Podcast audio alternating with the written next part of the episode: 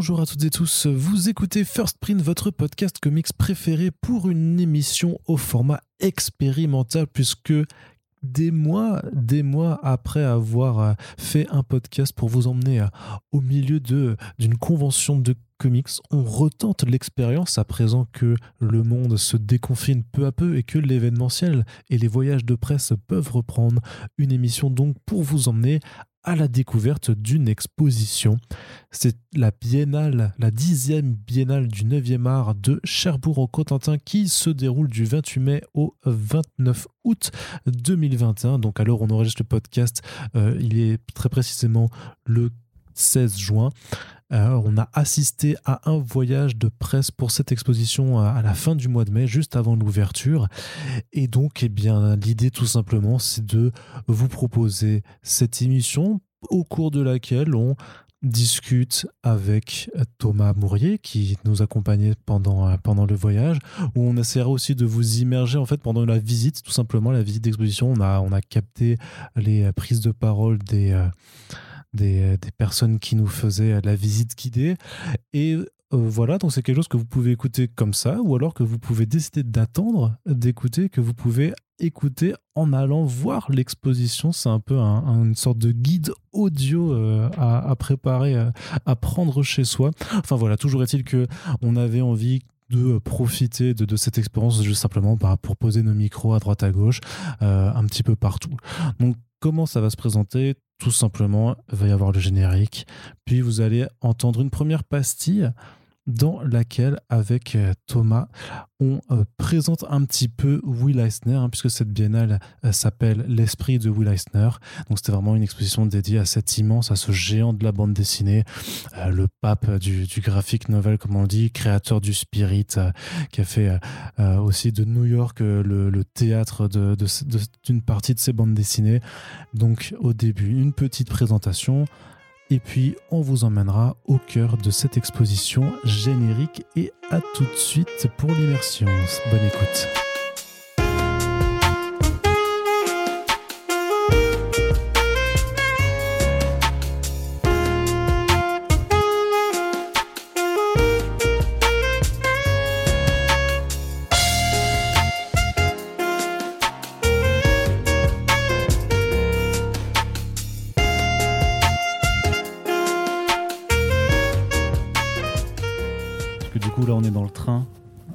De Charbourg. Exactement, il fait beau. Et euh, je suis en compagnie de Thomas Mourier. Bonjour Thomas. Bonjour Arnaud. Qui, m'accompagne, donc euh, rédacteur en chef de Bubble, euh, de l'application Bubble qu'on avait reçue il y a quelques temps. En plus, là, on a le, la jolie voix du, du train. Donc, ça, c'est vraiment un, podcast d'ambiance, hein, bien entendu, avec des bruits parasites dans tous les sens. Tout. Ça sera très, très agréable à écouter. Très, très France Inter. Ouais, c'est complètement. Mais tu sais, il faudra que je, que je fasse des bruits exprès pour un peu mimer les ambiances et tout ça. Non, par contre, on, va donc à, la Biennale euh, du, euh, du 9e art à Cherbourg donc euh, pour, pour l'exposition sur, sur Will Eisner. Qu'est-ce que tu peux me dire un petit peu de Will Eisner? Toi, tu connais bien un petit peu. Est-ce que tu peux un peu nous, nous présenter le, le, bonhomme, le personnage? Ouais, bah, merci de m'avoir invité. Bonjour à tous. Will Eisner, en fait, c'est, il est difficile à présenter parce qu'il a beaucoup de facettes. En fait, moi, j'aime bien dire qu'il y a plusieurs Will Eisner. Euh, du coup, il y a un Will Eisner des débuts euh, qui est très euh, pulp, qui, qui, va présenter un personnage qui s'appelle le Spirit et qui est une sorte de détective masqué. donc, c'est pas vraiment un super-héros parce que Will Eisner, en fait, voulait pas faire du super-héros, mais il en a un peu tous les codes et attributs. Et donc, en fait, il va opérer à Central City, qui est un double de New York. il va lutter contre le crime. Et en fait, dans ces planches, euh, Will Eisner va commencer à expérimenter graphiquement euh, des pages très éclatées, des, intégrer euh, du, de la typographie dans, dans ses dessins, jouer sur les contrastes de noir et blanc. Il va vraiment faire un gros, gros boulot là-dessus. C'était quelque chose qui se faisait pas forcément dans la BD avant, avant lui hein bah en fait, en même temps, avant lui, la, BD, il n'y en avait pas tant que ça. Parce qu'en fait, lui, quand il commence à faire The Spirit, il a déjà euh, une carrière, euh, il a déjà commencé à dessiner. Et à l'époque euh, où Spirit arrive, je crois que Batman n'a que deux ans d'existence ou quelque chose comme ça. Enfin, ça, on est vraiment pas loin. On est vraiment au tout, tout début de, de, de l'âge d'or. Donc en fait, il n'y avait pas tellement de références auxquelles se comparer. Mais lui, c'était quelqu'un qui a beaucoup innové dès le début. quoi. Et les autres, les autres, parce que tu, disais- tu, tu disais qu'il y avait qu'il y a plusieurs Will Eisner, donc là tu as d'abord le Will Eisner Pulp Voilà, avec euh, le, le Spirit. Après, tu as le Will Eisner un peu chef d'entreprise parce que tout de suite, il monte en fait un énorme studio, enfin un énorme, un gros studio en fait de bande dessinée où il va répondre à plein de commandes, il va faire de la bande dessinée, euh, euh, bah, voilà, pour, pour pas mal d'éditeurs, pour, pour de- il va faire des choses plus tard aussi pour l'armée. C'est quelqu'un qui va beaucoup bosser, qui va se servir du médium bande dessinée comme vraiment son, métier, peu importe, c'est un mercenaire quoi, mais il va le faire quand même bien et il va délaisser un petit peu euh, le spirit pour passer à d'autres choses. Et en fait, on remarque, euh, enfin, il est surtout re- remarqué comme étant l'instigateur du roman graphique. Donc, c'est pas l'inventeur du terme, mais c'est lui vraiment qui a popularisé ce terme-là dans la bande dessinée. Et en fait, il va l'apposer sur son euh, premier roman graphique qui s'appelle Impact avec Dieu. Euh, je crois que c'est en 79, si je dis pas de bêtises, il faudra que je vérifie. Mais en tout cas, donc, il, voulait se démarquer euh, de la bande dessinée un peu euh, euh, qui était mise au rayon jeunesse dans, les comic shops. Et donc, c'est pour ça qu'il a, qu'il a, qu'il a mis cette, ce, titre-là, ce sous-titre-là, un graphic novel, sur son bouquin. Et là, il change un peu les codes. En fait, il propose quelque chose de plus personnel, une réflexion qui va poursuivre dans tous les livres suivants. Il va parler beaucoup de New York, beaucoup de, sa ville. Il va parler beaucoup des Juifs. Il va, va mettre ça en place dans une sorte de petit théâtre. En fait, ces planches, ça va vraiment devenir quelque chose de très théâtral. C'est-à-dire que les cases elles-mêmes, en fait, sont, comme une scène et les personnages s'expriment là-dedans. Dans New York Trilogy, qui est euh, une compilation de trois, euh, trois livres en fait, qui reprennent des histoires qui se passent à New York, euh, dans les quartiers de New York, en fait, euh, des fois, il met, en scène juste euh, une rue. On voit tout ce qui se passe dans la rue, c'est le théâtre de la rue. On a la vie d'un immeuble pendant toute sa vie, des choses comme ça. Donc, en fait, il, est vraiment là-dessus. Il a fait aussi des adaptations littéraires, il a fait aussi des enquêtes. Un, des, un, derniers bouquins qu'il fait, ça s'appelle Le complot, où il s'interroge sur l'histoire des protocoles des sages de Sion, comment ça a été monté, comment ce faux document est arrivé et, a influencé toute l'Europe, toute la politique, euh, puis même au-delà de l'Europe. Et donc il fait pas mal de choses, il fait de la SF, euh, il, fait, il est dans tous les genres en fait. Est-ce que c'est euh, pour toi, c'est quoi sa place dans l'histoire de la bande dessinée américaine, Will Eisner Parce que maintenant, quand même, c'est vrai qu'en fait, on, on, connaît son nom, et notamment parce que bah, tu as aussi même une cérémonie de prix qui porte son nom maintenant depuis pas mal d'années, donc les Eisner ouais. Awards. Donc on sait, grosso modo, qui c'est, mais j'ai pas l'impression que forcément tous les gens qui disent de la bande dessinée, et notamment de la bande dessinée américaine, ont forcément lu son œuvre, ou savent vraiment en fait qui était ce, qui, qui, qui, qui est-ce qu'il est par rapport, disons, à un Stanley ou un Jack Kirby. Ouais, alors c'est peut-être aussi vu de France. Euh, en tout cas, c'est oui. ouais, ça. En fait, c'est bah, vraiment un des, des, des, grands grands fondateurs de la, du médium bande dessinée, puisqu'il est vraiment euh, un peu au début. Puis en plus, c'est quelqu'un, je l'ai pas dit aussi, mais qui a donné des cours en fait euh, sur la fin de sa vie, qui a beaucoup échangé sur la bande dessinée. Il y a plusieurs livres en fait. Ouais, il y a des livres pour l'art de la bande dessinée, tout ouais, ça. les clés de la bande dessinée ouais, qui, ont été réédités euh, chez Delcourt. Et puis il y a aussi un super livre euh, de conversation entre Frank Miller et lui euh, qui s'appelle Eisner Miller, qui est paru chez Rackham. Je crois qu'il a été réédité récemment. Et en fait, il parle de dessin, il parle de noir et blanc. Et en fait, on voit que Frank Miller a absorbé en fait vraiment tout, tout Eisner. Et en fait, tous ses débuts, et puis de toute façon, c'est hyper flagrant dans, dans les Daredevil ou dans les choses comme ça, les débuts de Miller. Euh, tout cet héritage qu'il a absorbé. Donc en fait, Eisner, c'est quelqu'un qui a beaucoup fait de la passation en fait. Donc déjà, il y a ça. Et puis il a beaucoup influencé, même euh, au-delà des gens qui sont inspirés de lui. Donc en fait, aux États-Unis, c'est vraiment une grosse, grosse euh, référence pour tout le milieu. Alors après, côté public, comme tu dis, effectivement, il est peut-être un peu moins connu. Euh, des États-Unis, je sais pas dire, donc je me, je me prononcerai pas dessus. Mais en France, il est mal édité. Enfin, il est mal édité. Il est pas assez édité. Pas assez bien édité Ouais, ou c'est pas assez. Ouais. C'est une question de quantité à la fois et de qualité peut-être aussi. euh. Voilà, ça, bah, déjà tout le Spirit n'existe plus, donc euh, il y a eu des, des éditions chez Soleil, je crois que c'était les dernières en fait qui avaient fait des trucs un peu euh, euh, chronologiques. Il y en avait eu avant chez Futuropolis aussi euh, dans, leurs belles éditions, mais depuis il n'y a plus rien, donc ça c'est assez incompréhensible. Et après Delcourt a réédité euh, quand même ces dernières années pas mal de trucs, donc non, New York Trilogy en tête, les clés de la bande dessinée ils sont ressortis il n'y a pas longtemps, mais il y a des choses en fait qui sont encore indisponibles. Je crois que Fangin le Juif ou des choses comme ça sont pas trop disponibles. Affaires de famille aussi, il me semble qu'il n'est pas disponible, alors que ce sont des super bouquins hyper, hyper intéressants.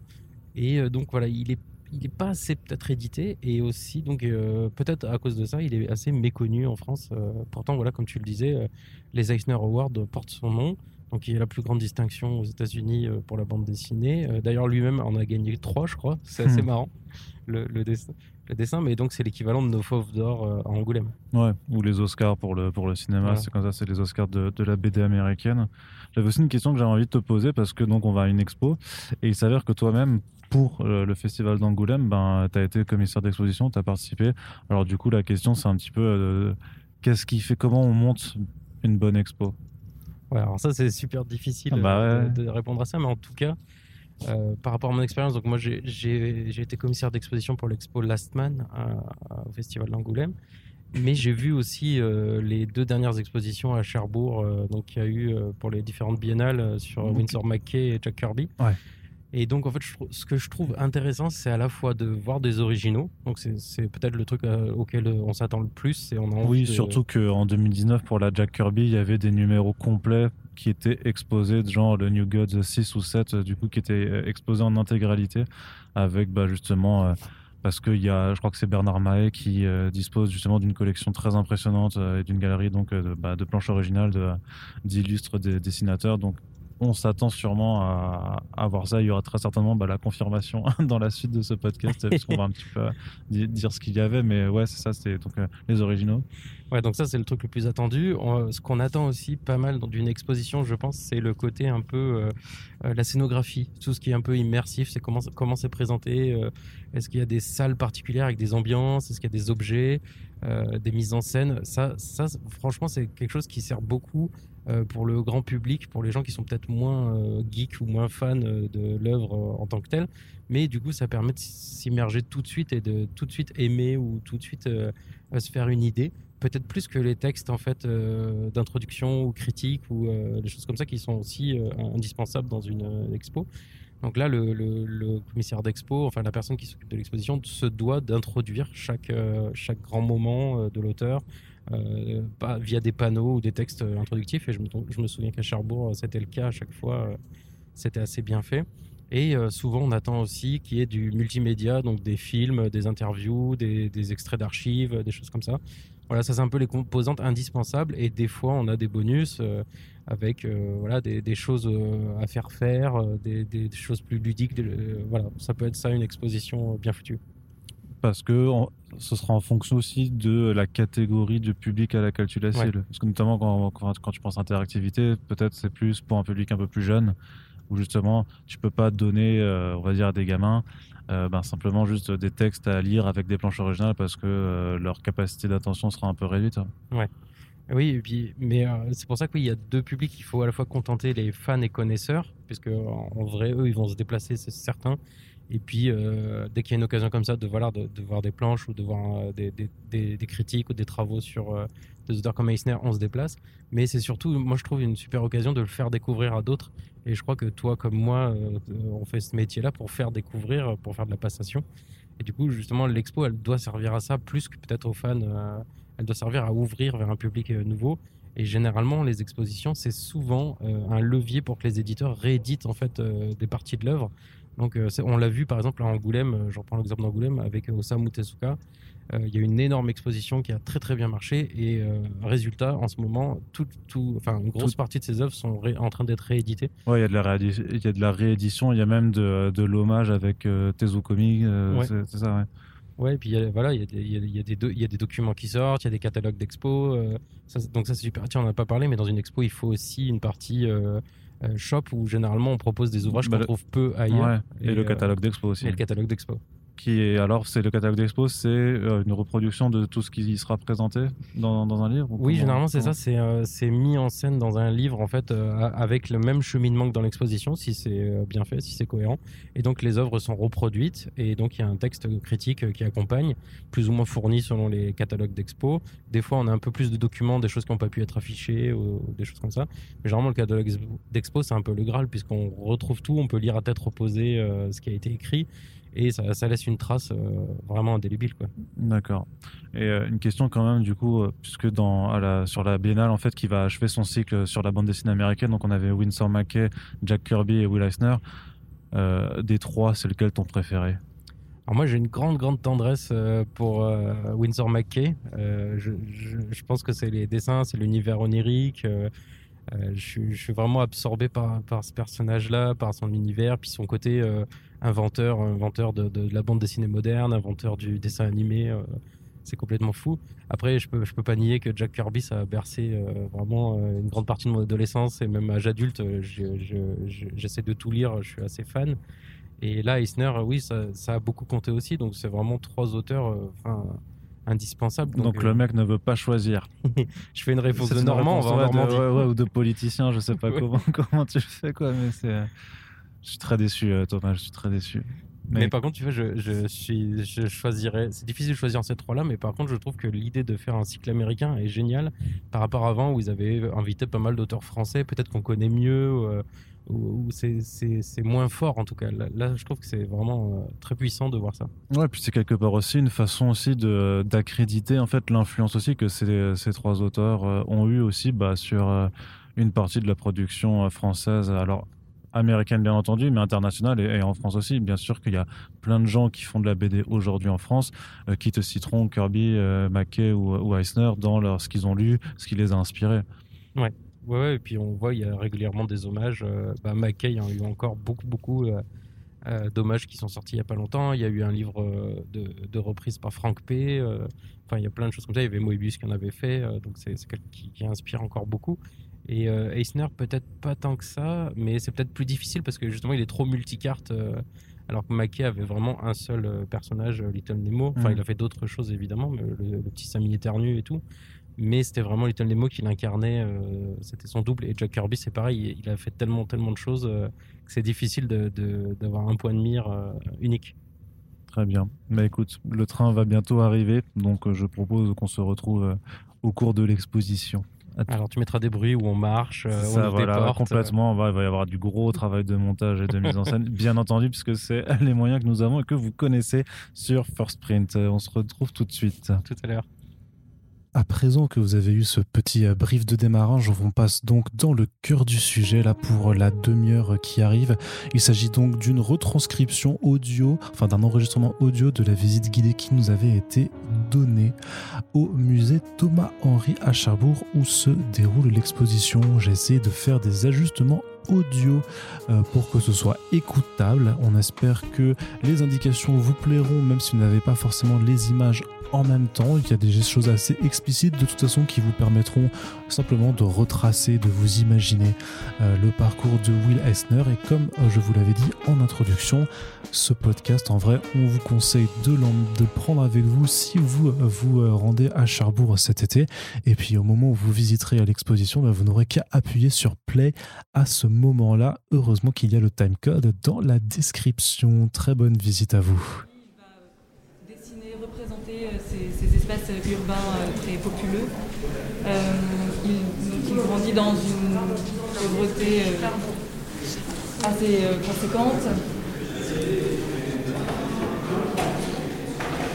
il commence, il commence il commence à dessiner pour la publicité et il prend différents contrats en tant que freelance avant de, commencer à faire des, bandes dessinées et il, intègre le, le, tout premier, un des tout premiers comic books qui s'appelle WoW, euh, avec lequel il travaille, il travaille avec Jerry Iger. Euh, ce comics fait une ou deux issues avant de, avant de péricliter et il, euh, il, il, entame une nouvelle activité avec le même Jerry Iger en 1939. donc, à 1936. 36, ouais. Pardon. Et c'est ainsi qu'il plusieurs séries comme Hawk of the Sea, qu'on n'a pas ici est présenté dans l'exposition, qui sont vraiment des travaux euh, préliminaires euh, qui, lui permettent de commencer à travailler sur la bande dessinée. Et il est débauché par euh, Arnold, du, Register and Tribune Syndicate, qui lui demande de créer, pour concurrencer le marché des comics en plein boom, une, une, bande dessinée avec un héros costumé. À l'époque, on ne parlait pas encore de super-héros, mais de héros costumés. Et donc il, arrive avec cette proposition qui est le Spirit, qui est un, héros. Alors certes, il a un chapeau, il a un costume, mais il n'a pas, de, masque pour les, premiers, euh, pour les premiers épisodes. Et surtout, il avait l'originalité de paraître dans euh, les journaux. Donc c'était des petits feuillets que vous voyez ici présentés au centre de la pièce, qui étaient insérés dans les journaux euh, dominicaux. Euh, tout en couleur, alors qu'à l'époque, euh, dans les journaux, ce qu'on trouvait, c'était les Sunday Pages, dont seules les premières et les dernières étaient colorées. Le reste était euh, traité en noir et blanc. Donc à l'intérieur, il y avait une histoire du spirit et puis une autre histoire supplémentaire. Alors souvent, c'était une série que ses assistants réalisaient. On avait par exemple Lady Luck. Il travaillait avec des, des artistes comme Bob Powell, qui est connu aujourd'hui pour diverses séries.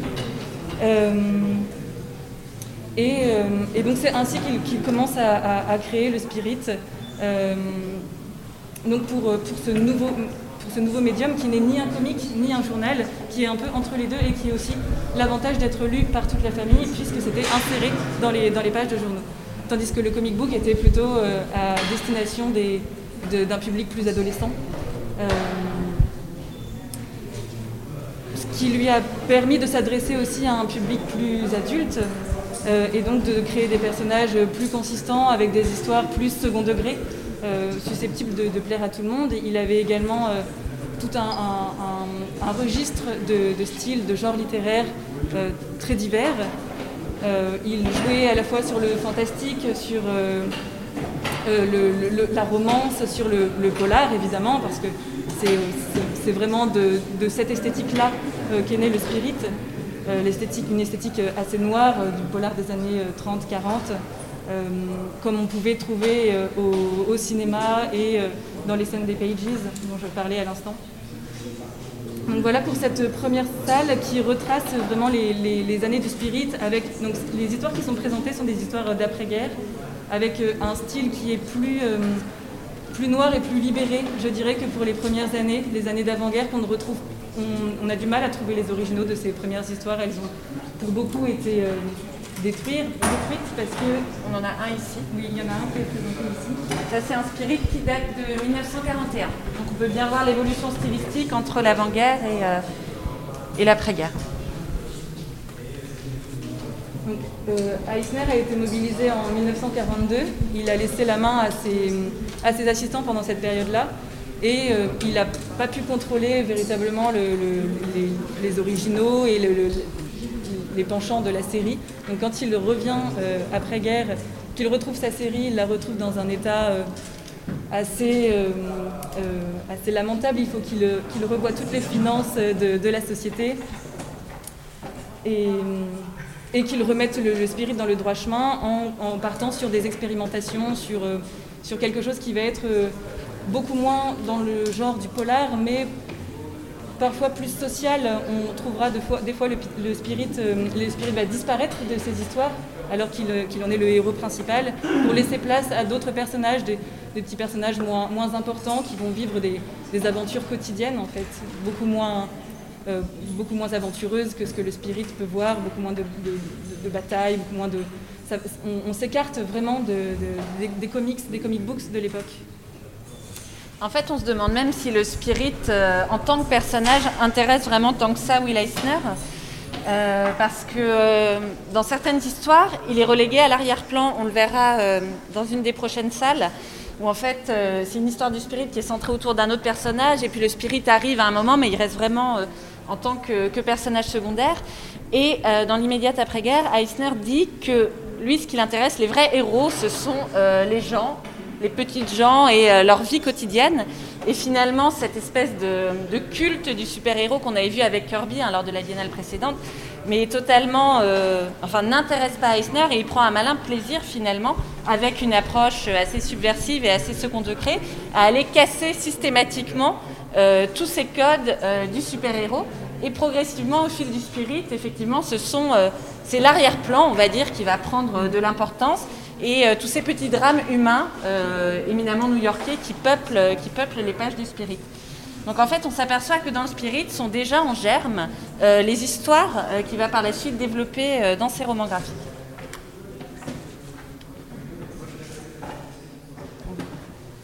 On, vous a présenté aussi dans cette euh, pièce une, planche de 1952. À la fin de. Donc le, le Spirit, c'est une période assez courte, c'est euh, 40-52. Euh, à la fin de, cette carrière, à la fin de, la série, lui, euh, Will Eisner, il se consacre davantage à ce qu'il appelle la bande dessinée euh, éducative, qu'il a pratiquée euh, alors qu'il était mobilisé pour l'armée.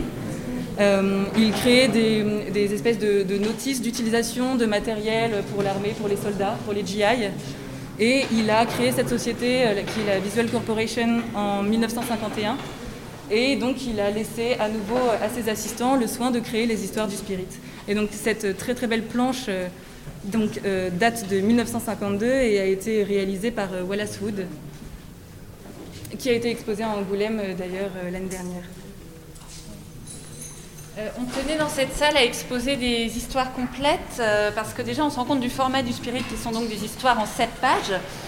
une page d'introduction qui est souvent une splash page avec un vrai travail graphique de mise en page et notamment, vous savez, une des caractéristiques d'Eisner, c'est ce traitement à chaque fois du, titre du spirit euh, complètement intégré dans l'image. Ici, vous voyez, le spirit devient un mur de briques contre lequel le, héros ou l'anti-héros plutôt est en train de s'appuyer. Euh, et après, le récit euh, qui va se dérouler sur six pages. Eisner apprécie ce format parce que ça lui donne déjà un peu d'ampleur hein, pour travailler sur ses bandes dessinées, et puis parce que ça lui donne aussi un cadre. Euh, donc ça l'oblige en quelque sorte à condenser euh, son récit. Euh, par la suite, ce cadre deviendra peut-être une contrainte et c'est pour ça que dans la seconde partie de sa carrière, avec le roman graphique, il va totalement se libérer des contraintes de format et pouvoir vraiment déployer son histoire sans, la tronquer. Donc, ce, qui, ressort hein, systématiquement de ces planches, c'est un certain nombre de motifs qui sont vraiment des marqueurs très forts de l'œuvre d'Eisner, qui sont absolument récurrents, comme les fenêtres, euh, que vous retrouvez euh, notamment sur l'histoire là. Euh, The Job, ce qui se passe à Montmartre. Non, non, c'est pas celle-là. en tout cas, ici, vous voyez toute, toute la planche introductive est vue à travers une fenêtre. En fait, là aussi, c'est assez représentatif de la vision au second degré d'Eisner, c'est-à-dire qu'en intercalant une fenêtre entre lui et le spectateur, il va encore prendre du recul et nous mettre dans une position euh, de voyeur. Euh, le motif de la fenêtre lui permet aussi de travailler sur les reflets euh, que l'on peut voir. Souvent ici, ce sont des barreaux qui, vont se refléter. Et le travail d'ombre portée, de silhouette, est également un marqueur de, son œuvre. Et vous voyez ici l'ombre portée du spirit. Celle-là, elle est très récurrente et cet intérêt pour les ombres, c'est aussi euh, exemplaire de sa démarche second degré. C'est-à-dire qu'on a le personnage qui est représenté, mais aussi l'ombre de ce personnage. Donc il a toujours beaucoup de distance par rapport à ce qu'il représente. Euh, le motif de la fenêtre, c'est aussi un petit peu une mise en abîme euh, de la bande dessinée, puisque à l'intérieur de la case, on va avoir une seconde case qui, est, qui est la fenêtre et ses barreaux. Le travail de silhouette est, est, assez récurrent dans l'œuvre d'Eisner. Euh, ainsi que ce travail sur les expressions euh, des personnages, souvent vus en assez gros plan, qu'on retrouvera par la suite dans, son roman graphique. Cette salle, comme Louise l'a indiqué en introduction, on a souhaité vraiment mettre en avant le travail que Will Eisner a réalisé avec Denis Kitchen et notamment toutes les rééditions euh, successives qui, qui sont arrivées avec la redécouverte du spirit dans les années, ça a commencé dans les années 60, au milieu des années 60, et puis ça a continué jusque dans les années 90. Donc un long travail de réédition euh, initié par Kurtzmann euh, en 66 et qui a ensuite euh, vu différents comics, différents ajouts, notamment avec une collection en 1960. Alors, en 1973, on a deux numéros du Spirit édités par Denis Kitchen. Il faut savoir qu'à l'époque, en plus, c'était très très compliqué de se procurer les histoires. Euh, il n'y avait pas de, base de données comme on peut trouver aujourd'hui et effectivement, on recevait, enfin, Dennis Kitchen recevait les histoires comme elles venaient, comme elles étaient apportées par euh, soit Will, soit son frère Pete. Et, donc il, voilà, il recréait quelque chose en se disant que si ça l'intéressait lui, ça intéresserait toute sa génération, toute la génération euh, underground. Et donc ce travail initié par Dennis Kitchen, a, permis aussi de, un espèce de renouvellement euh, dans, le, dans le travail de, Will Eisner, notamment, je pense aux couvertures, donc ce qu'on a appelé les Underground, Spirits, euh, qui présentent euh, des personnages féminins très sexualisés, avec beaucoup de, beaucoup de second degré comme ce qu'on pouvait trouver dans l'underground. Et euh, on a aussi euh, ces deux planches-là qui sont issues de l'histoire Jam Spirit, qui euh, représente ici, donc la première page est dessinée par, Will Eisner, qui représente donc Denis Kitchen en train de se faufiler à l'intérieur de l'atelier pour voler à Will Eisner, représenté ici, un scénario. Et, on le voit ensuite, donc ça c'est la seconde page, euh, dessinée en grande majorité par, euh, Dennis Kitchen. On le voit euh, surgir avec le, scénario volé et toute l'histoire va découler comme ça avec d'autres auteurs issus de l'underground. On va retrouver Crumb, Corben, Corben par exemple, qui vont tous participer. Donc ça prouve aussi de, l'intérêt de cette génération pour, pour Will Eisner, pour son travail et notamment pour le spirit. Euh, entre la salle précédente et cette salle, on a presque deux décennies qui sont écoulées.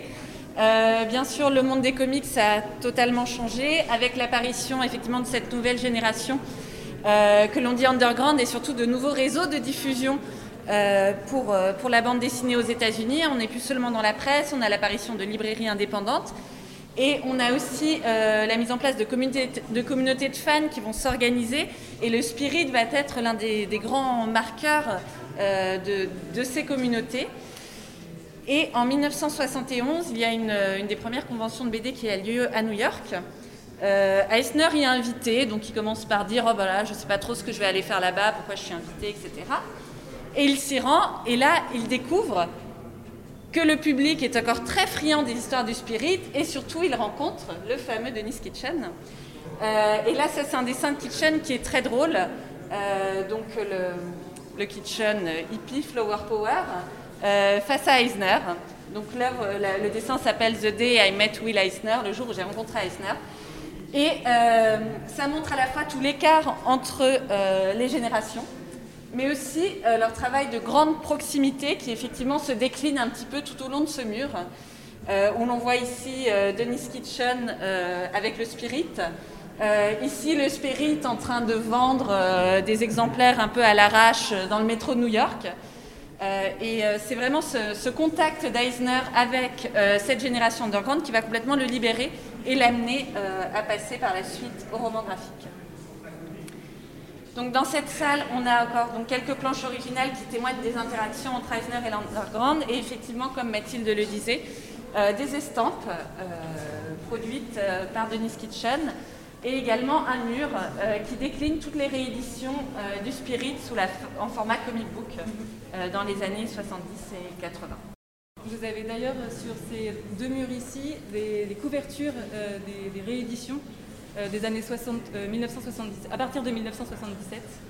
Euh, des couvertures donc, réalisées entièrement par, Will Eisner pour, pour des rééditions du, Spirit qui sont très belles avec des, couleurs, des, très belles couleurs de, Will Eisner, alors que pour la première réédition, c'était Warren qui avait initié une troisième réédition. Euh, et il, n'avait pas voulu des couleurs de Will Eisner, jugeant qu'elles étaient trop pâles, et pas assez attrayantes pour des couvertures.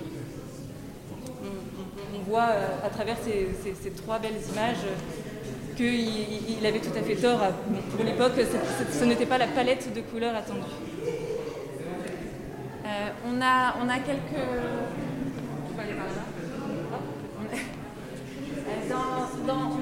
œuvres qui étaient un peu des œuvres, on va dire, chères à Eisner. Notamment euh, cette, euh, cette sérigraphie qui s'intitule The Prom, où on voit le spirit en train d'administrer une fessée à l'une de ses amoureuses, la plus pure peut-être, Hélène Delanne, euh, qui était en fait la seule œuvre de lui-même qu'Eisner avait exposée chez lui. et celle-ci, qui est d'ailleurs l'affiche de l'exposition River of Prime, c'est la dernière sérigraphie produite par Will Eisner. Vous voyez qu'elle date de 2004. Quant à celle-ci, The Jewel, euh, c'est une œuvre qui a été déclinée à de nombreuses reprises par Eisner. Donc là, c'est un petit peu le, Eisner Hall of Fame, on va dire. On a, on a mis euh, des œuvres qui étaient euh, importantes pour l'auteur. Mais est-ce que justement la façon dont Eisner représentait le personnage féminin, les héroïnes féminines, est encore aujourd'hui acceptable? Ça, effectivement, c'est toute la question de la recontextualisation. Euh, vous avez deux heures. Euh, non, il y a l'histoire de la représentation des femmes qui effectivement est très datée. Euh, Eisner, c'est quelqu'un qui a grandi dans les années 30, qui fait son spirit dans les années 40. Donc effectivement, on va avoir ces héroïnes féminines euh, qui peuvent parfois être très vampes ou assez sexualisées, femmes fatales. Mais c'est effectivement l'époque. Et euh, dans le Spirit, d'ailleurs, on a un, personnage noir. Le, Spirit a un petit acolyte qui s'appelle Ebony White. Et il y a eu aussi beaucoup de débats. Euh, Eisner a pu être accusé de racisme. Et quand on lui a posé la question, il a dit simplement Moi, je. C'est malheureux à dire, mais dans les années 40, euh, quand un, blanc faisait des comics et qui cherchait quelque chose qui faisait rire, c'était se moquer d'un accent et se moquer des caractéristiques physiques ethniques différentes de la leur. Je pense que c'est un petit peu pareil pour la représentation des femmes. Effectivement, aujourd'hui, un auteur euh, en 2020 ne serait plus acceptable. Ouais, ouais, ouais. Les images les plus provocantes aussi euh, ouais. avec les, deux couvertures du, Spirit Underground, ce sont vraiment les, les, deux les plus choquantes. Si tant est qu'elles soient encore choquantes, peut-être que vous, en tant que femme, vous ne trouvez pas ça choquant. Bah, nous, on les replace dans leur contexte de création, donc on n'est absolument pas choqués. Et si vous circulez dans le musée, vous voyez des femmes toutes nues absolument partout. Donc, et très sexualisé aussi. C'est, le euh, même débat qu'avec Hergé et Tintin au Congo. Quoi. Oui, en gros, oui. C'est, enfin, c'est la question du contexte de création et on ne peut pas, nous, aujourd'hui... Alors, on peut être choqué à titre personnel dans nos valeurs euh, par cette image, mais on ne peut pas accuser Eisner euh, d'avoir fait une image trop subversive à l'époque. Qui, mettait, qui, l'affichait chez lui. Qui l'affichait chez lui. Mais après, ça, c'était ses goûts personnels. et mais c'est vrai que je ne sais pas ce que tu en penses, Mathilde, mais, dans, les, dans, les, années 70, les héroïnes féminines euh, sont plus sexualisées que, que dans le spirit. C'est quand même lui qui invente aussi euh, Shina, Queen, Queen, of the Jungle, qui est quand même un personnage féminin, mm. qui est héroïne, mm. qui est une sorte de, de, pendant féminin de Tarzan, mm. et qui est la première euh, héroïne, les, Jungle Girls, qui effectivement tiennent le, le, haut du pavé et qui a droit à sa propre série. C'est pas juste euh, quelque chose de, non, elle, est vraiment, euh, elle existe. C'est l'héroïne et elle est forte. Euh, elle est donc donc également. D'ailleurs, est-ce qu'il y a du China Queen of the Jungle ici Non, non, on commence directement avec le Spirit. On n'a pas traité le pré, la période pré-Spirit. Parce que c'est quand même la, première héroïne d'une série qui porte un peu, même avant Wonder Woman. elle est forte, elle est intelligente c'est une battante, elle a même droit à, des séries télé, des films. Euh, c'est un personnage important. Et féminin. Et féminin. Et, euh, qui, est, intelligente, forte et, qui s'émancipe de, l'homme. Et euh, une des sérigraphies qu'on a sur les murs, la, première qui introduit le personnage de Thornstrand.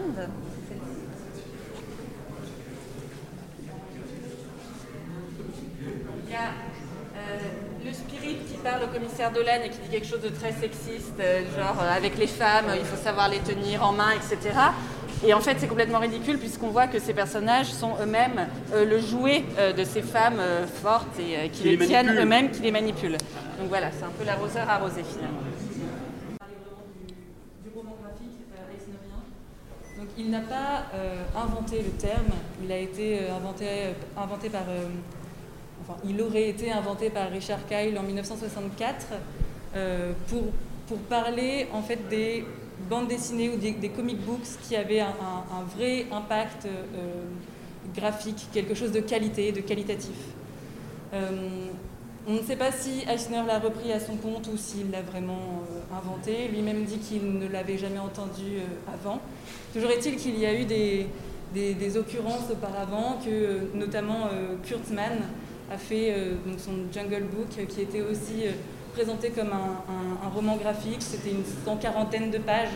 Donc au départ, c'était vraiment cette idée-là de se débarrasser du format euh, infantile et contraignant du comic book pour partir vers quelque chose de, de, libérateur, pour pouvoir contrôler la pagination, pour pouvoir contrôler le format, pour pouvoir contrôler le rapport entre le texte et l'image voilà, c'était vraiment quelque chose pour se, libérer de, contraintes.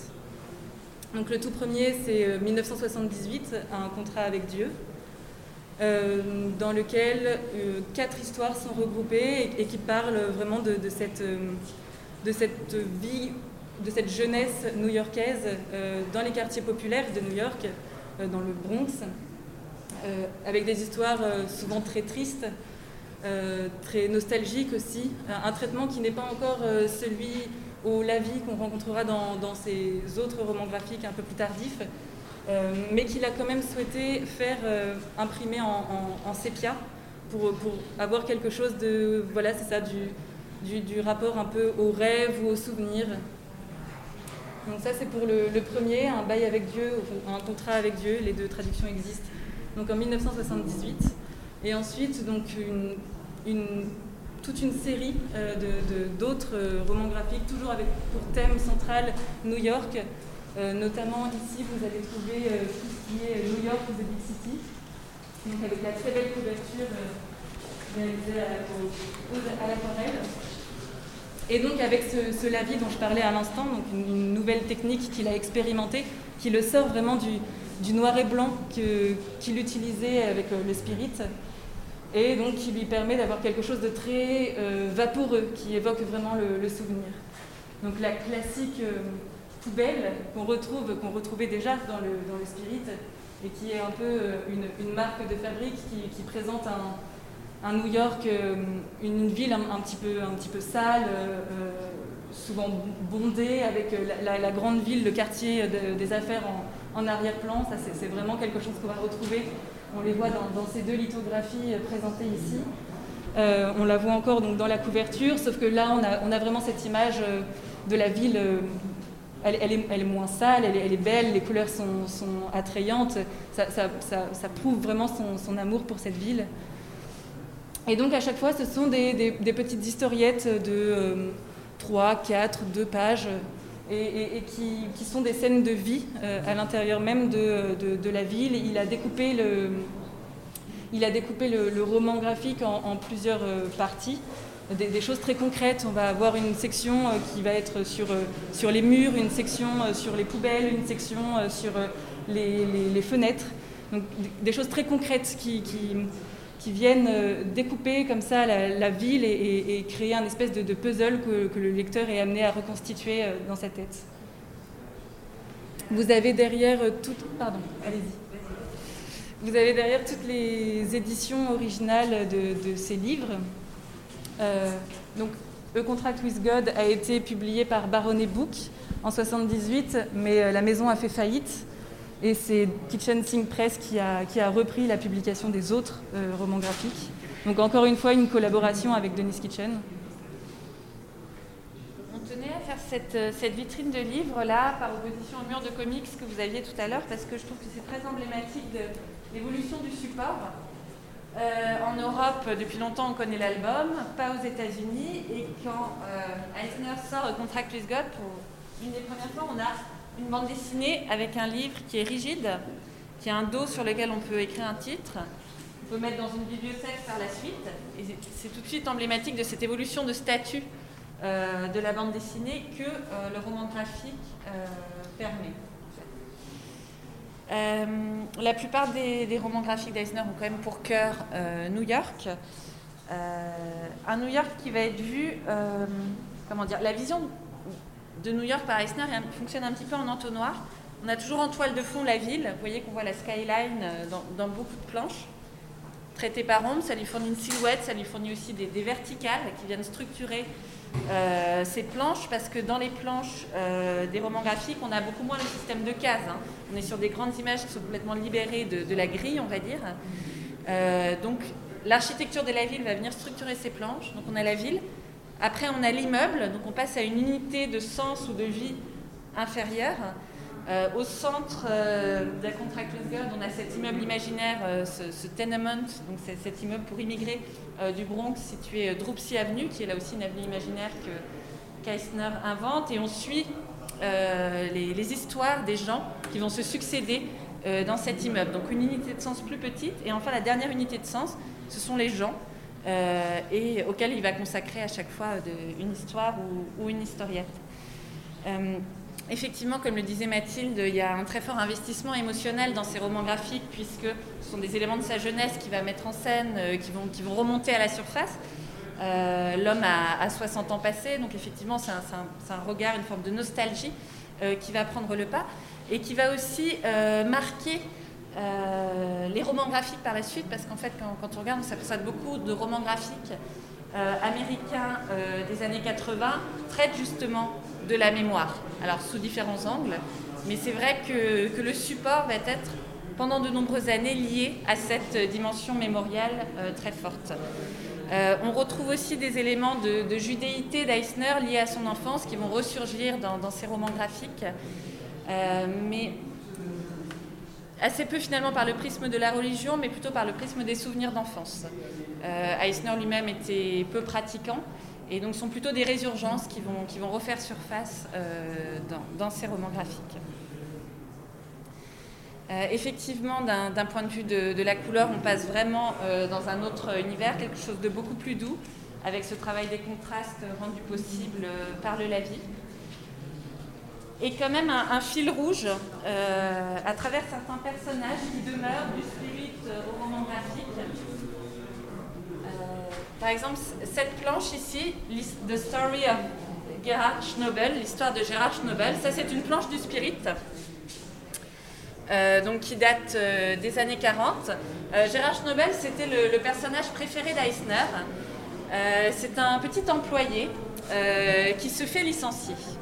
Et cet employé a un don extraordinaire, c'est qu'il s'est volé dans les airs. Et donc cette histoire-là du spirit, ça fait partie de ces histoires euh, dans lesquelles le spirit n'est qu'un personnage secondaire. Et donc dans l'histoire, on suit euh, Schnobel qui se fait virer et qui va, qui va décider de voler. Donc il monte au sommet d'un immeuble et il va se jeter dans le vide. Seulement pas de bol, derrière il y a le spirit qui est pris euh, dans une course-poursuite avec des bandits et Schnobel va prendre une balle perdue et va mourir en, plein, en plein vol finalement. Donc là c'est assez emblématique de de ces espoirs déçus euh, qu'on retrouve beaucoup dans, les œuvres d'Eisner. Euh, la dernière case est absolument phénoménale avec l'effet de, vitesse qui est rendu par cette perspective très resserrée euh, et les lignes qui, viennent, qui viennent donner beaucoup de dynamisme au récit. Et Schnobel, il va ressortir un petit peu comme un, motif, leitmotiv finalement, cette explosion en plein vol, on va dire, euh, ici, dans cette lithographie qui est contemporaine de ces romans graphiques sur New York, on retrouve voyez, le personnage qui est en train de voler avec euh, les, ouvriers en bâtiment un petit peu désabusés qui le regardent à côté et qui disent Mais, qu'est-ce donc que, ce rêveur? Et euh, dans les romans graphiques d'Eisner, on a une dimension très dure, très réaliste, aux prises vraiment avec des problématiques sociétales, mais toujours une aspiration de ces personnages à un idéal qui se manifeste ici par le fait de pouvoir voler dans les airs, avec une fin tragique. À présent que cette visite guidée était terminée, retournons un petit peu du côté de Thomas qui va nous dire ce qu'il en a pensé pour une brève pastille. Donc là, on est, euh, on est de retour. On a, on a fait l'expo avec Thomas. Donc on fait une interlude entre deux interviews. Euh, puisque voilà, il faut un petit peu varier les formats dans, le podcast, sinon on s'ennuiera un petit peu. Et, justement, ben, je ramène Thomas qui, qui ne s'est pas ennuyé alors. Bah non, euh, la visite guidée était super. On a pu découvrir en fait tout le travail des commissaires d'expo qui ont collecté des planches qui n'avaient pas trop été montrées. Donc il y a des choses qu'on a déjà pu voir dans les expos comme Angoulême, mais il y a aussi des choses assez inédites. Et les choix thématiques qu'ils ont fait autour de, cases particulières ou de motifs, je trouve aussi intéressant pour bien présenter les œuvres là, ce que je te pose, c'est vraiment d'avoir le regard ben, du type qui bosse déjà, enfin qui a déjà bossé dans des expositions. Et donc, euh, bah, tu as forcément cet angle analytique aussi où tu vois justement ce dont on parlait en tout début d'émission sur la scénographie, sur le contenu, sur la présentation qui a été euh, argumenté juste avant par, euh, par Louise. Ouais, oui, c'est ça. moi, je trouve qu'il manquerait peut-être un petit volet scénographique, comme on disait. Donc, il y a une salle avec des agrandissements de cases qui, rend bien mais je trouve que ça manque un peu d'immersion euh, pour peut-être euh, le, grand public en tout cas. Euh, peut-être avoir ce volet-là, comment toucher, justement, on parlait de que c'était un auteur méconnu ou moins connu, comment le faire apprécier. Et peut-être il manque un peu ce, sas d'entrée parce qu'on arrive tout de suite dans une, dans une salle en fait qui présente des planches du Spirit, donc c'est des planches assez anciennes, donc ça parle pas à tout le monde. Il faut, faut connaître déjà un petit peu l'univers. Donc peut-être il manquerait un sas d'entrée pour bien apprécier.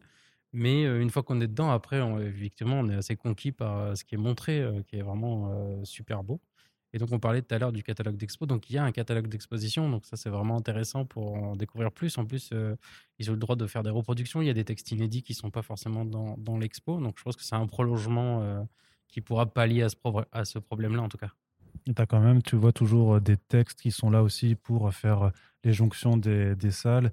Mais c'est vrai que les planches sont présentées avec une brève description, mais t'as pas non plus, en fait, ils se sont pas étendus sur le texte, mais après, j'ai envie de dire, pour une exposition qui est dédiée à de l'art et à de l'image, est-ce que tu as forcément envie de la spoiler avec, avec beaucoup de texte bah, en fait, il y a deux écoles. C'est vraiment un truc qui revient dans toutes les expos. Il y a des gens qui font des cartels très fournis. Donc, euh, les cartels, ce sont ces petits panneaux qui sont collés aux planches euh, pour donner des explications. Généralement, on donne la technique, on donne l'année, on donne euh, les collaborateurs. Et aussi, il y a un petit texte qui explique ce que raconte la planche. Là, effectivement, c'est assez succinct, mais du coup, c'est pas mal parce que notre œil est moins attiré vers ça. C'est un peu le problème de ces expos où il y a beaucoup de texte. C'est souvent, on lit le texte au détriment de regarder les images. Donc ça, c'est pas mal, c'est assez, assez, chouette. Mais peut-être que effectivement, les textes d'intro qui, qui, ouvrent les salles auraient pu être un peu plus euh, conséquents euh, pour, pour donner un peu plus à manger, enfin, pour, pour donner un peu plus de, nourriture à l'âme. Parce qu'on on mange pas. Hein. Je veux dire qu'avant, on t'a vu en train d'essayer de manger les planches originales. tu t'es très très vite fait arrêter hein, parce que faut voilà, hein, faut, faut, arrêter.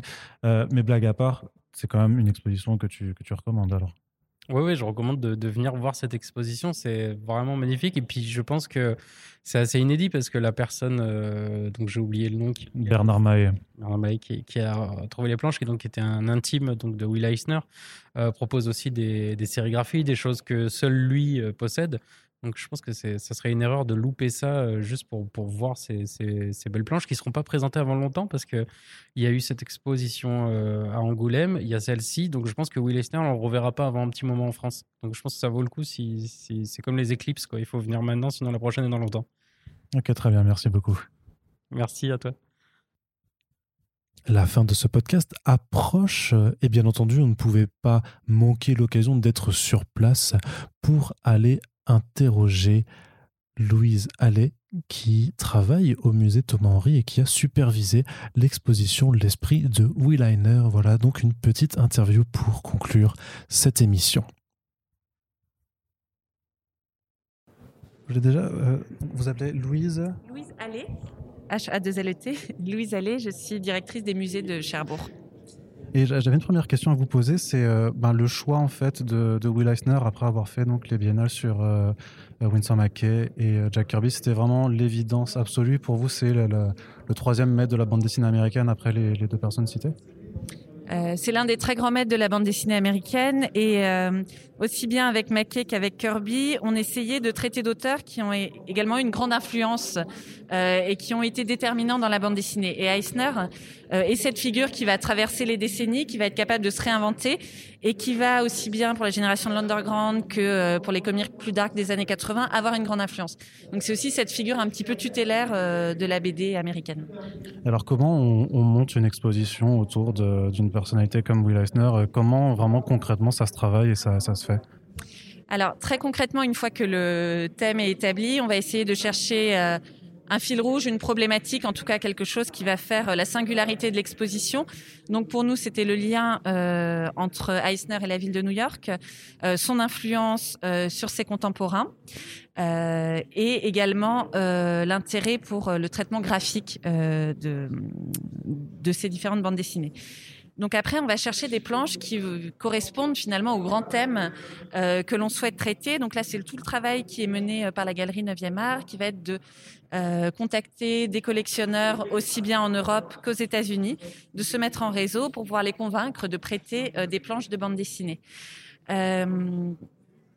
C'est parfois compliqué, on n'a parfois pas la planche qu'on voulait, euh, donc il faut en permanence être capable de s'adapter, de réadapter aussi le discours de l'exposition entre ce qui est disponible, finalement ce qu'on peut avoir en prêt, et, euh, ce qu'on souhaite faire passer euh, dans l'exposition. Et puis après, ça va être pour faire une exposition, ça va être beaucoup de transport aussi. Le fait de voilà, là on a des œuvres qui venaient des États-Unis, qui sont prêtées par Dennis Kitchen, donc un des derniers éditeurs d'Eisner, Et c'est vrai que dans le contexte actuel, c'est un petit peu compliqué. Oui, j'allais demander si avec la pandémie, il y avait quand même eu plus, plus de difficultés qu'à l'habitude. Oui, ouais, il y a eu plus de difficultés. C'est sûr que le transport d'œuvres d'art est impacté par la pandémie. habituellement, on accompagne les œuvres quand elles transportent, quand elles sont transportées. Pardon, là, c'est pas forcément possible. En tout cas, c'est plus compliqué. Il y a des coûts plus importants aussi puisqu'on a des taxes qui ont augmenté en raison hein, de la crise sanitaire. Donc voilà, c'est pas la même logistique que d'habitude. Euh, après, pour les pré-européens, ça a eu euh, assez peu d'incidence. Alors le truc c'est que euh, au musée Thomas Henry, vous avez quand même donc tout l'étage qui est alloué, mais qui est pas forcément modulable à volonté. Vous avez des murs, enfin un espace restreint. Donc est-ce que vous décidez en fait quelle salle vous allez utiliser pour les thématiques ou c'est après après coup quand vous voyez ce que vous avez de disponible que vous que vous décidez bon bah on va on va agencer ça en fonction de l'espace qu'on a? Alors effectivement, dans l'idéal, euh, on fait un plan d'exposition, un scénario, et après c'est à l'espace de s'adapter. Euh, au musée Thomas Henry, on a un espace de, euh, je dirais 400 mètres carrés à peu près pour les expositions temporaires, qui est tout en longueur. Alors on a la chance d'avoir des cloisons modulables, donc ce qui fait qu'on peut jouer sur les dimensions des salles, mais on est toujours là aussi obligé d'avoir un aller-retour entre les contraintes du lieu et ce qu'on souhaite mettre en valeur en termes de scénographie. Et alors concernant cette exposition, vous avez notamment euh, dit euh, pendant, pendant le parcours qu'on a entendu avant euh, que vous avez décidé de ne pas prendre les travaux qui étaient euh, Prespirit par exemple, et même l'idée de faire une salle avec, enfin une salle qui aurait été un peu pêle-mêle, genre l'autre Will Eisner, c'était pas quelque chose que vous vouliez faire cette fois? J'ai envie de dire, on aurait eu plus de place. on aurait bien sûr euh, abordé d'une part euh, le Eisner Prespirit et d'autre part euh, les travaux faits par Eisner dans les années 60, ses illustrations à vocation pédagogique pour l'armée. on aurait abordé également son rôle de théoricien de la bande dessinée. C'était dans le plan initial de l'exposition, mais après on s'est aussi dit qu'une exposition, c'est aussi une rencontre entre un visiteur et des œuvres. Et pour que cette rencontre puisse avoir lieu, il faut euh, que les œuvres puissent respirer et être mises en valeur. Donc on a préféré favoriser cette rencontre esthétique, visuelle, en mettant peut-être moins d'œuvres et en étant moins exhaustif euh, que d'avoir vraiment une, vision euh, très très exhaustive justement de la carrière d'Eisner que d'autres ont fait avant nous avec beaucoup de talent. Donc voilà, nous on préférait aérer un petit peu. D'ailleurs, on n'a pas mis toutes les œuvres qu'on a fait venir ici finalement. Il y a des choix qui ont été faits, des choses que vous n'avez pas pu que vous avez pas pu mettre? Oui, parce que euh, c'était des choix esthétiques aussi pour faire respirer certaines œuvres et les mettre plus en valeur, plutôt que d'avoir euh, un accrochage du sol au plafond, comme on avait pour Kirby où c'était quelque chose de très très très dense. Mais ça collait bien à Kirby parce que c'était un bourreau de travail qui produisait plusieurs planches par jour. Euh, Eisner, on voulait une approche plus, plus esthétique et favoriser une rencontre avec l'œuvre, donc moins d'œuvres. Et parce que c'est ce qui est vachement bien maintenant, c'est que donc on, achève un cycle sur la bande dessinée américaine, donc euh, avec des, euh, une alternance en fait d'exposition aussi d'auteurs qui sont plus français, plus, européens. Vous ressentez un petit peu l'attrait du public français pour euh, la BD américaine, qui quand même, dans une grande majorité, est souvent mise de côté et moins appréciée à sa juste valeur? ça commence doucement. c'est vrai que c'est assez désarçonnant pour les visiteurs. Euh, alors, les biennales drainent euh, un public d'initiés, donc qui arrive en connaisseur, donc là pas de problème. Mais effectivement, euh, le public néophyte ou non averti a souvent quand même un premier euh, mouvement de recul en disant oh c'est de la BD américaine je connais pas de toute façon je connais pas etc euh, et quand ils ressortent de l'exposition euh, ils sont heureux parce qu'on essaie d'avoir des textes assez pédagogiques etc donc ils ont pu avoir au moins les bases. Mais je pense qu'effectivement c'est en multipliant ces expositions consacrées à des auteurs qui ne sont pas européens qu'on va pouvoir amener peu à peu à la reconnaissance de la bande dessinée américaine. Mais c'est vrai qu'il y a un tellement un contexte culturel et un rapport à la bande dessinée qui est tellement différent en France aux États-Unis que euh, le, néophyte va être un petit peu perdu euh, dans un premier temps euh, quand il visite une expo consacrée à la BD américaine. Et à l'inverse, moi j'ai quand même noté souvent sur les réseaux sociaux que ces biennales-là, il y a beaucoup d'anglais ou d'américains qui en parlent et donc vous avez normalement, il me semble, en tout cas sur les deux dernières biennales, que vous avez un public anglophone qui, qui vient en masse, qui vous envie en fait même, enfin qui nous envie ces expositions. Oui, c'est vrai, ça nous étonne d'ailleurs parce que effectivement, quand on voit sur les réseaux sociaux, ah génial, une expo Eisner à Cherbourg, on se dit mais vous, devez en avoir aussi chez vous. Mais euh, je sais pas si euh, dans les pays anglophones, la bande dessinée euh, étant exposée dans les musées. Euh, en France, on a la chance depuis plusieurs années d'avoir euh, beaucoup de musées, mais bon. la Cité de la BD Angoulême, bien sûr, mais aussi le Centre Pompidou, et puis des musées de plus petite taille comme nous qui, nous intéressons à la bande dessinée. Aux États-Unis, c'est encore assez tabou la BD dans les musées. et les expos de BD ont lieu soit dans les bibliothèques, soit lors des conventions. donc avec une approche un petit peu différente que celle d'une expo dans un musée. On va avoir un discours très travaillé. Donc je pense que c'est ça en fait finalement que les anglo-saxons nous envient. C'est ces expos euh, de bande dessinée qui sont faites en France et en Europe, euh, comme tout autre type d'œuvre d'art, si je pourrais dire. Alors qu'aux États-Unis, il y a encore une distance euh, par rapport à ça. Alors c'est très chouette du coup d'avoir pu ramener, ben, déjà avec Jack Kirby, c'était moins le cas avec Winsor McKay, mais de pouvoir aussi ben, ramener du super-héros en fait dans, dans, un musée. On avait donc le quatrième monde euh, il y a deux ans, puis là ben, avec euh, le fait d'avoir du, euh, du, Frank Miller, ça permet aussi de ramener ben, du Batman. Et puis quelque part le Spirit est aussi un précurseur de ces super-héros. Oui, oui, ça reste un héros plus ou moins super, effectivement. Et puis nous on aime bien aussi ce décalage. on a des collections d'art très classiques au musée et on aime beaucoup ce décalage de tout d'un coup entrer dans quelque chose de radicalement différent et dans, dans la pop culture. Euh, et effectivement, euh, le super-héros va faire le lien aussi avec, euh, avec l'exposition Kirby et donne un petit peu de sens et de corps à, ce cycle sur les États-Unis. C'est quoi ce qui est le plus dur euh, dans l'expo par rapport au choix des planches, à la scénographie, mais aussi à la rédaction des textes? Comment est-ce qu'on arrive vraiment à, harmoniser tout ça pour justement réussir à tracer euh, le chemin euh, que le visiteur va, va parcourir euh, c'est vrai que quand on travaille une exposition, on conçoit euh, un visiteur idéal qui va lire tous les textes, qui va tout faire dans l'ordre. et en fait, ce qui est dur, c'est de se rendre compte quand on observe le public, quelqu'un qui rentre, qui traverse deux salles et qui va s'arrêter sur une œuvre et on se dit, oh là là, mais il n'a pas du tout suivi le scénario de l'exposition. Donc ce qui est difficile, c'est de pouvoir proposer à la fois un discours très construit et cohérent pour un visiteur très discipliné qui va tout faire, et à la fois d'avoir quelque chose qui est satisfaisant visuellement et qui va pouvoir euh, plaire et marquer euh, quelqu'un qui s'y connaît pas ou qui souhaite pas lire les textes ou qui souhaite juste une expérience esthétique. Donc voilà, c'est de pouvoir s'adresser à différents types de publics et d'avoir une expo qui puisse satisfaire à la fois un public local qui n'est pas du tout connaisseur ou un public familial. On a beaucoup d'enfants aussi qui viennent voir ces expos et un public beaucoup plus averti euh, qui se déplace spécifiquement pour l'exposition. Donc arriver à un juste milieu et à tenter de satisfaire tout le monde, je pense que c'est ça le plus compliqué. Merci. Voilà, c'est la fin de ce podcast au format assez particulier, comme je vous l'ai dit. J'espère que le son était correct pour vos oreilles. N'hésitez pas à euh, faire des retours sur les réseaux sociaux, sur les, dans les commentaires du WordPress qui arrive très très très bientôt à l'heure où on publie ce podcast. En tout cas, on espère que ce genre de format expérimental vous plaît. On va faire de plus en plus d'efforts les prochaines fois qu'on se déplace hein, pour être un peu mieux calé euh, d'un point de vue sonore. On fait vraiment avec aussi les moyens qu'on a. On a hélas pas des équipes techniques euh, et euh, les moyens de prod de Arte ou de ce genre de grosses boîtes. Mais l'important, c'est surtout voilà de vous inviter à vous déplacer à cette expo qu'on a vraiment beaucoup aimé euh, et euh, dont on vous avait déjà, d'ailleurs parlé euh, au sein de First Print.